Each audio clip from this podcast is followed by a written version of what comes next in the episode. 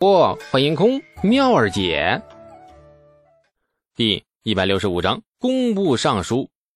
造震天雷的工序其实很简单，本是简易的不能再简易的火器。五名工匠都明白后，李素这五人演示了一遍。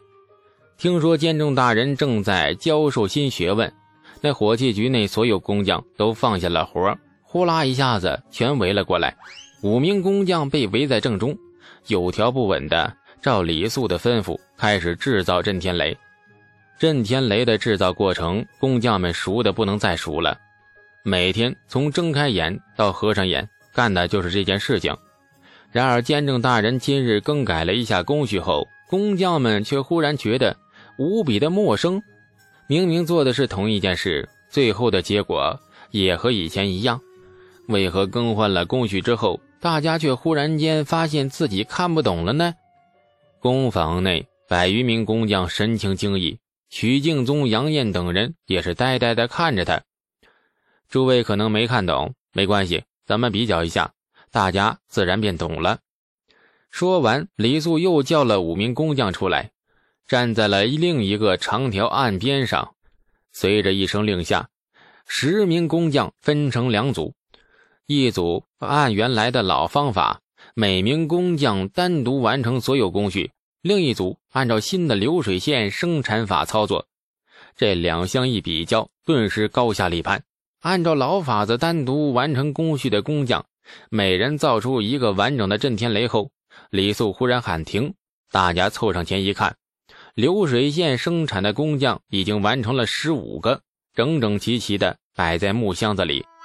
所有人都惊呆了呀！许敬宗和杨艳眼睛瞪得跟那铜铃一样，看着箱子里静静摆放的十五个震天雷发呆，半晌说不出话来。同样的东西重新排列了生产工序后，效率足足增加了三倍，这是一个奇迹，活生生发生在大家眼皮底下的奇迹！去去去，监监监正大人，这这是什么法门呢？杨艳遮着眼，痴痴地说：“不容他不吃惊啊！奇迹就在眼前，同样的人数，同样的速度，可是结果却居然不同，怎么会这样呢？没道理呀！”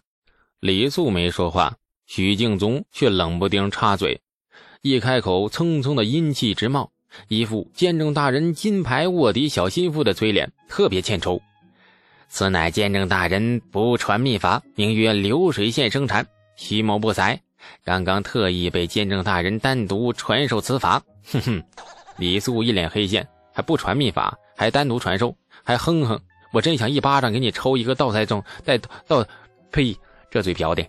许久没关心过火器局内部人事，那这两位少监到底斗到了何种地步了？杨艳懒得理他，目光只是朝他淡淡一瞥，然后。露出了一个穿了新鞋却路遇臭狗屎的嫌弃表情，目光像绕过了一坨臭狗屎一样绕过了许敬宗，最后落在了李素脸上。三倍呀，足足三倍呀！这是监正大人所创的法子吗？杨艳激动的喃喃自语。李素含笑，矜持的点头：“嗯，此处应该有掌声啊。”谁知杨艳握了握拳。通红的眼睛，那不满的瞪着李素。他确实没给李素鼓掌喝彩的意思。事实上，他此刻的心情很复杂。从那调进火器局当监丞开始，他每天在工坊里转悠，甚至自己也亲自动手，为的就是要琢磨出一个能够提高生产效率的法子。可惜最后都没有成功，呕心沥血了小半年，头发都想白了。还是没能为火器局、为大唐、为陛下立过寸功。谁知道这位监正大人随便的一划来，漫不经心的胡搞瞎搞一番，一个上午就把这件大事给办了。人比人气死人呐！杨艳此刻心中充满了挫败感，他觉得自己 被人从智商的高度给碾压了。有了此法，监正大人为何不早拿出来呀？杨艳神情不善。瞪着李素，因为我懒呢。李素无辜的看着他呀。许少监，帮我搬个矮桌去北院。还有啊，带上我喜欢吃的零嘴点心。哎，我要睡一觉。李素打着呵气走远，许敬宗高兴的答应一声，弓着腰屁颠屁颠的忙活去了。世间万物平衡，万里平衡。道家学说诚不我欺，好人和坏人也平衡。好人永远长着一副不被人待见的嘴脸，而坏人却永远一副和善可亲的模样。李素发现自己更愿意跟坏人接近，对杨艳那种好人敬佩归敬佩，但是真不愿意搭理他。相比之下，跟许敬宗相处那就舒服多了，永远不可能从他嘴里听到半句自己不爱听的话。老许的嘴里仿佛长了一个筛子。开口说话之前，先将不好听的全筛出去，说出口的那简直比蜜糖还甜。两位少监一声令下，流水线生产法正式的在火器局内推行。李素又当起了甩手掌柜，恢复了当初好吃懒做、混吃等死的老样子。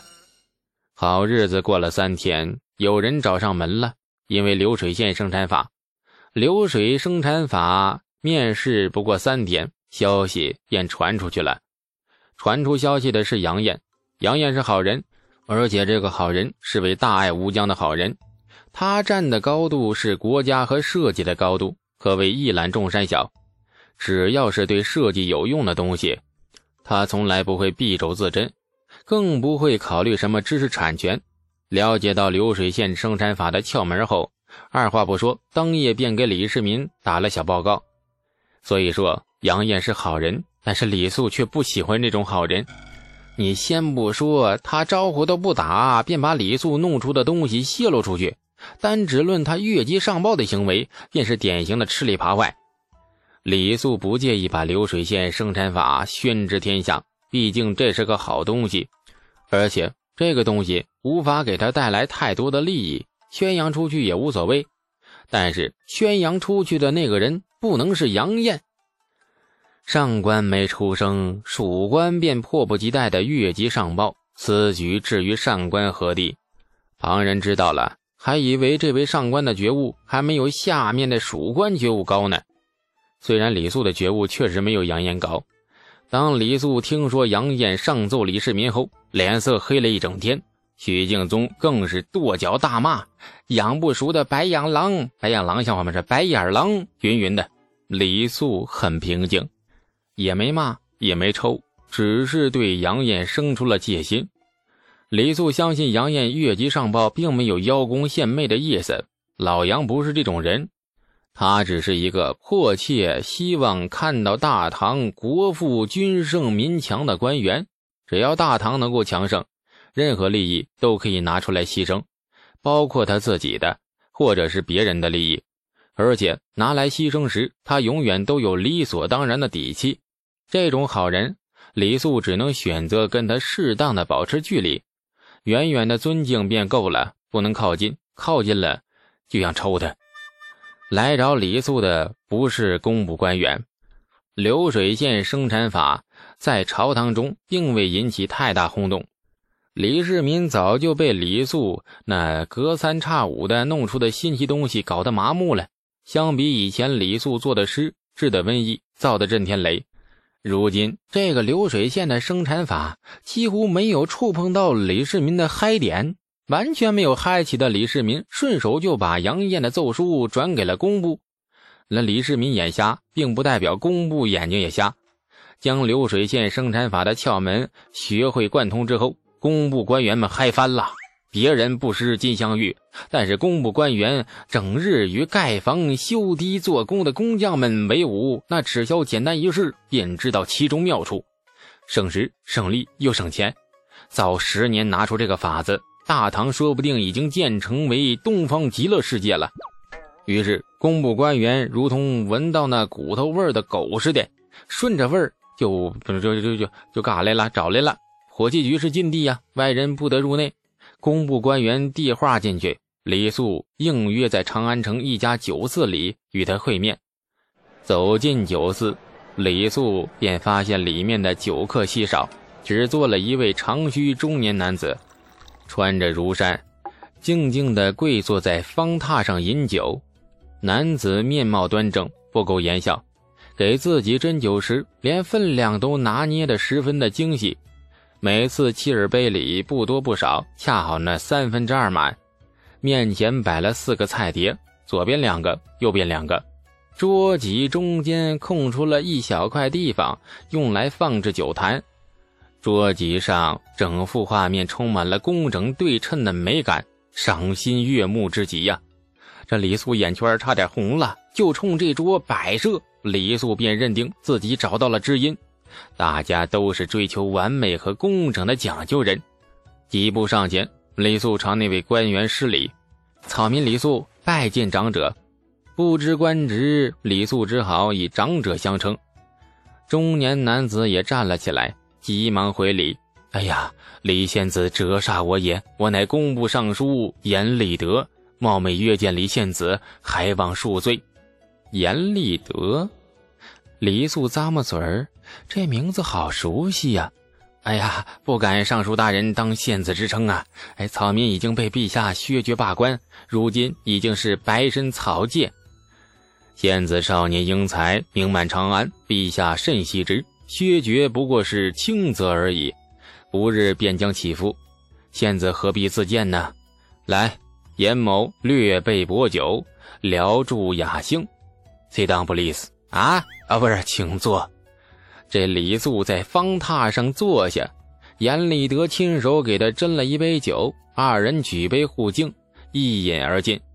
还好啊，不是霸道的五步倒，是民间最普通、最常见的绿衣酒，喝十斤都不醉的那种。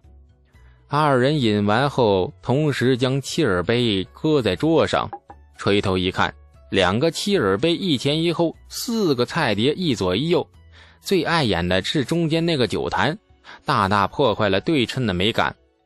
二人同时皱了皱眉，严立德拎起了坛子，将它搁到一边，桌子上的画面。终于完全对称，嗯，二人同时呼出一口气，露出满意的微笑。